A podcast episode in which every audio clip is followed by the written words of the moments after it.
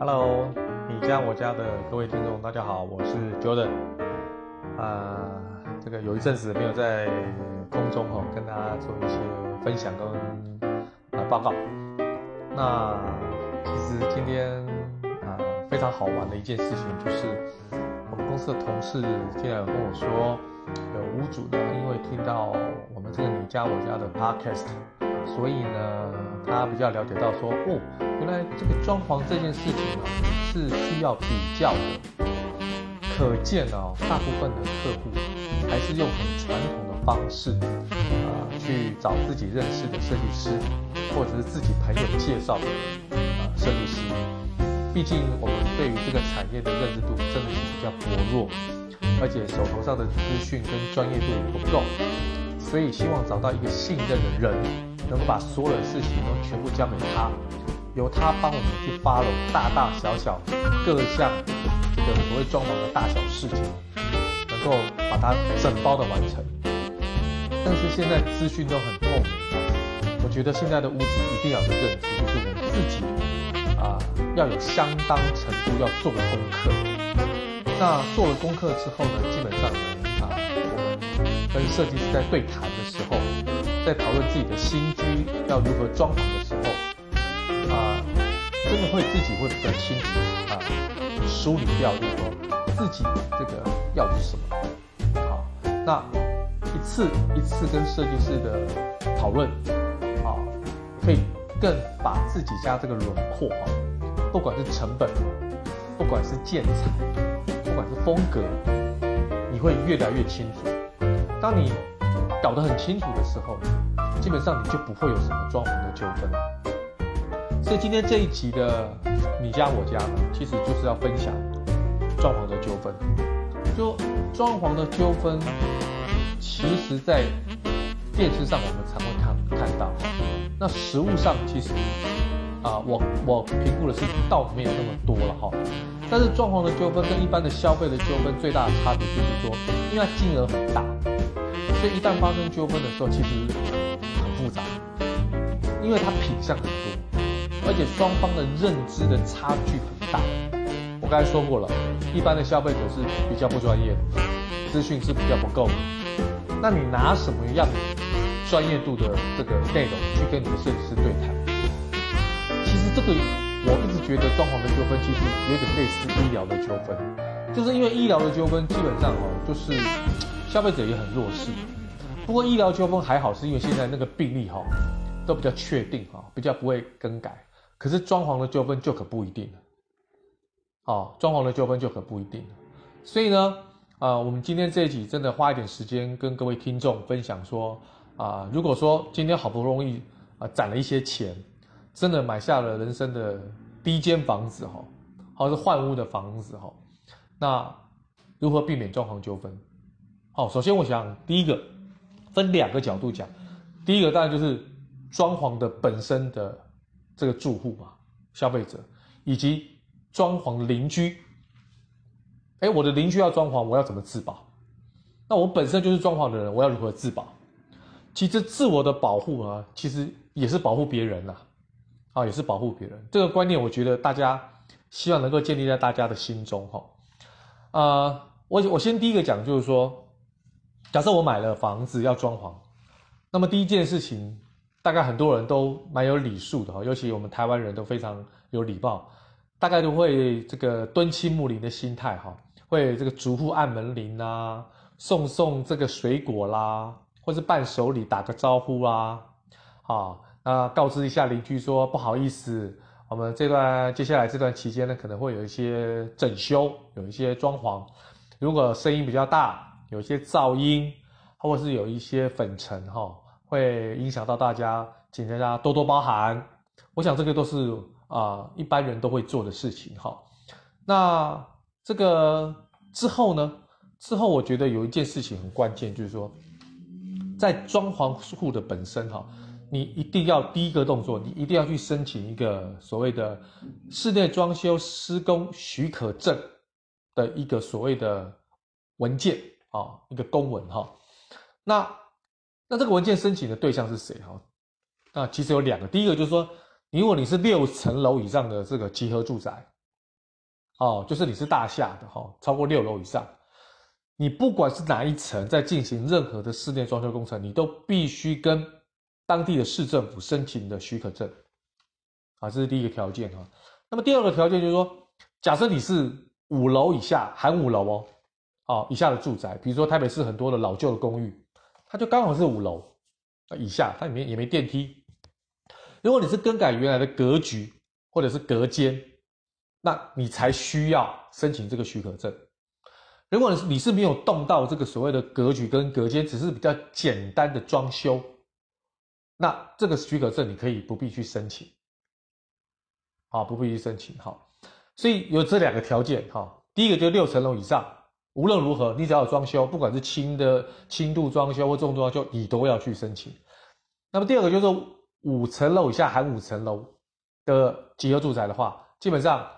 除非是你格局要变动哈，哦，这隔间要变动哈，那么这个你一定要申去申请这个许可证。好，那你申请这个许可证之后呢，基本上你必须要在你装潢施工的这个出入口，啊，比如说大楼的公布栏呐、电梯的出入口啊，要明显的张贴室内装修施工许可证。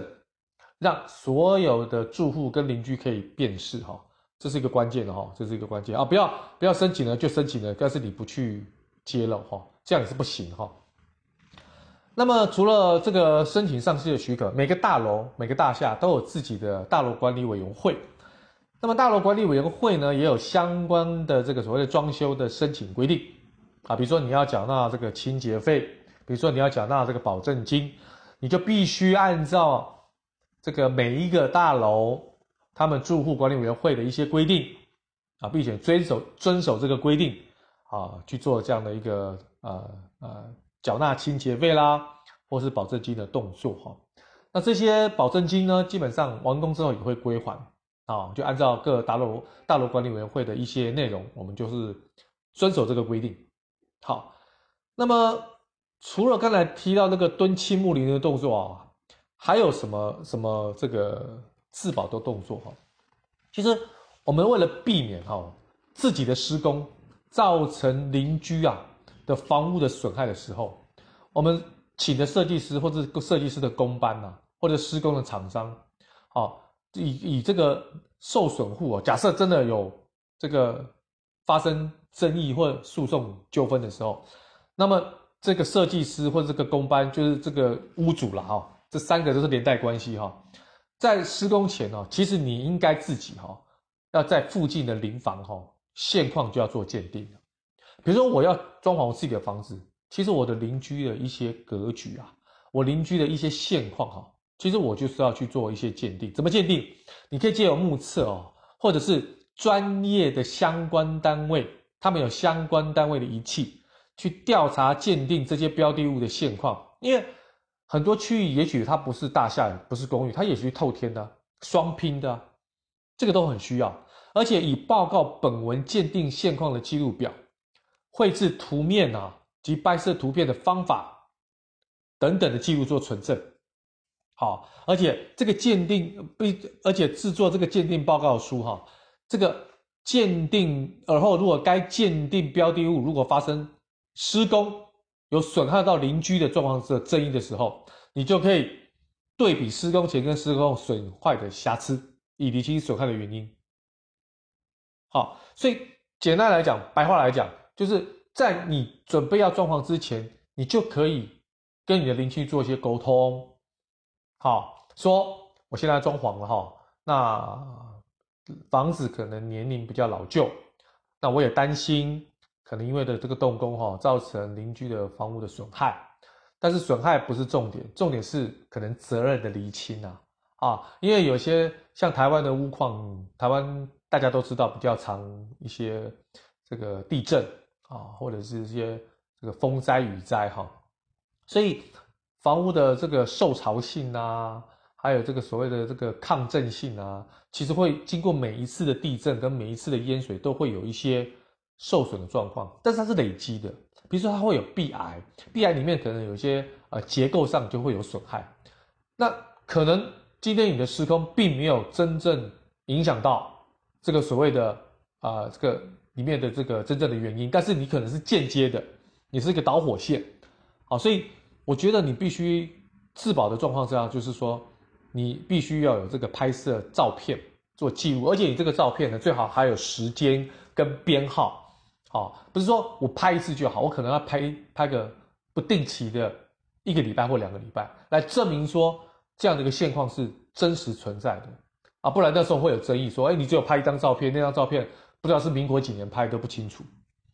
好，所以这个部分的话，我觉得啊、这个装潢户的屋主不是单单只有自己的房子哈，邻居的话，你做这件事情其实也是保护邻居啊。好，那如果说真的这些自保动作都做了哈，或者是不管有没有做，结果真的发生了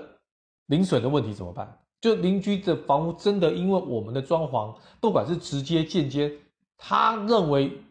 有损坏，他觉得原因是你的话，该怎么处理？这个时候就要请第三方的相关的工会跟学术研究机构，哈，那这个鉴定的人员哈，必须具备有建筑师或者是专业技师的资格，比如说他是有土木技师、结构技师。那目前有个单位叫做啊住宅的消费者保护协会协会啊。那住宅的保护者消费消费协会呢，基本上它也是有一个啊很多的鉴定的人员可以做这件事情哈，所以呢，就是第三方的专业的独立的啊鉴定单位。那么针对损害的这个实况呢，呃，探讨损害的原因、发生原因，并研判损坏是否影响到结构安全哈。那呃，针对施工损邻的事件呢，那可能需要就这个修复的方式啦、修复的项目啦、修复的数量及补偿金额提供建议，好，作为调解或裁判时的协调的依据哈。那么这个损坏报损害的鉴定报告呢，也是一样啊，要本文哈，还有现况的记录表啊，还有绘制图面跟拍摄照片，甚至有录影等等方法来记录存证。那这些内容呢，就制作成损害鉴定的报告书了。啊，损害鉴定报告书。那么这个是针对啊装潢户本身的一些自保或者发生真的损邻的时候，应该怎么样去处理的后续动作。那如果我是装潢户的邻居呢，我该怎么做？啊，一样，就是说，如果说我知道邻居要装潢，我应该做什么事情避免？啊，我自己的房屋损害却无人赔偿。我们自己做了一件事情，就是一样现况的鉴定哈，在某一特定时间，就我们自己的房子的标的物哈，跟相关环境的现况，也是这样，利用目测或测量仪等仪器进行调查，绘制图面、文字记载、拍摄照片。这个照片呢，不是只有拍一天，最好是连续拍，不定期拍。而且这个照片呢，需要做一些所谓的编号、日期跟时间，早上呢、晚上呢，来做一些对比。好，那这个出出现的内容都是成为一个鉴定报告书。那么而后在该标的物真的发生损害的争议的事件的时候，你就可以拿出来，来跟你现在损害的状况做一些对比，就损害原因跟责任归属研判，它就是一个很重要的依据了。好，依据哈。那么这个照片呢，比如说这个拍摄的照片呢，一定要力求很清晰哈。那我刚才一直强调要编号哦，要编号好，然后呃这个才能方便以后哈去查阅跟比对。那么至于说这个照片要拍哪些部分啊？第一个就是你这个标的物的外观啊，各个立面啊，好，还有你现有的标的物有没有裂缝啊，有没有渗水啊，有没有剥落啊，有没有壁癌呀，还有我的这个所谓的这个。地面有没有水平啊？有没有倾斜啊？这些我觉得都是很很简单，自己就可以做得到的哈啊！所以这个良好现况的鉴定报告书，可保障自己，也保障装潢户的合法权益哈，防范跟减低将来我们损邻真的发生损邻的时候的争执啊，啊，减低这些争执的这个结果哈。那假设我我如果没有自保呢？我是装潢户的邻居，我没有自保。就真的要发生状况，跟刚才那个状况是一样，只是角色互换，一样啦。就是说啊、我们是他的邻居嘛，哈，受损户就应该去跟地方主管机关做一些申诉。如果说有其他的邻居跟你有一样的状况，那就可以一同去地方机关一起去申诉哈。那如果地方机关一旦接受申诉，评估现场有公安的疑虑，他马上立即就工地就要立即停工了。但是如果没有立即危险，但判定是因为施工造成的裂害哈，也会将这个损害情形啊进于列管。那除非施工单位会有改善啊，或者是说跟住户达成和解，啊，否则基本上啊这个呃不会让这个工程会继续下去哈。但是如果双方他没有办法和解啊，而且双方认知上有差距哈，那就必须由地方政府的建筑物争议评审委员会进行调处了。那如果真的无解，我建议大家还是去住保会，就是住宅的消费者保护协会哈，来进行调解哈。那毕竟他们这方面很有经验哈。如果真的调解还是不成的话，最后还是要找到这个所谓的民事求偿的诉讼。那当然，民事求偿诉讼就比较漫长了，而且我们都不愿意走到这一步，而且对屋主来讲也比较伤，因为你是要住进去嘛。也许设计师他有很多暗场可以做哈，但是你住不进去就很麻烦。所以呢，你只要想到说装潢纠纷，其实后续的处理状况跟一般消费纠纷，其实啊，我觉得差异度是不大了，但是它的繁琐的程序倒是蛮多的哈。所以今天我想跟大家分享，就是说，那如果说今天啊，这个发生了这个装潢纠纷，那真的对我们来讲是一个很大的伤害哈，尤其啊。很心情本来很好，买了一个新家，结果心情不好的住进去，其实感受不好。所以呢，其实业界上也有推推出那个装潢的履约保证哈。可是装潢履约保证呢，对很多屋主来讲，或对设计师来讲，都挚爱难行的哈，比较难推动。毕竟付呃这个业主要付很多的履保费或设定费，那这个设计师也是啊，他可能也要付出很多的成本。那对于消费者来讲，他的想法就是说，我一生装潢也不过这一次，这一次就会遇到装潢纠纷，不会那么衰吧？的确，哦，的确，啊、很多人都有这种想法。但是，就跟这次新冠肺炎一样，哈，就是说，我应该不会得到新冠肺炎吧？但是你要不要戴口罩？你还是要戴口罩啊。你要不要人与人之间有所谓的安全距安安全的距离，也是要有安全的距离啊。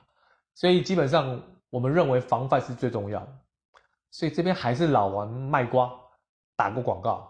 其实我们平台在做什么事情，就是一直筛选好的设计师。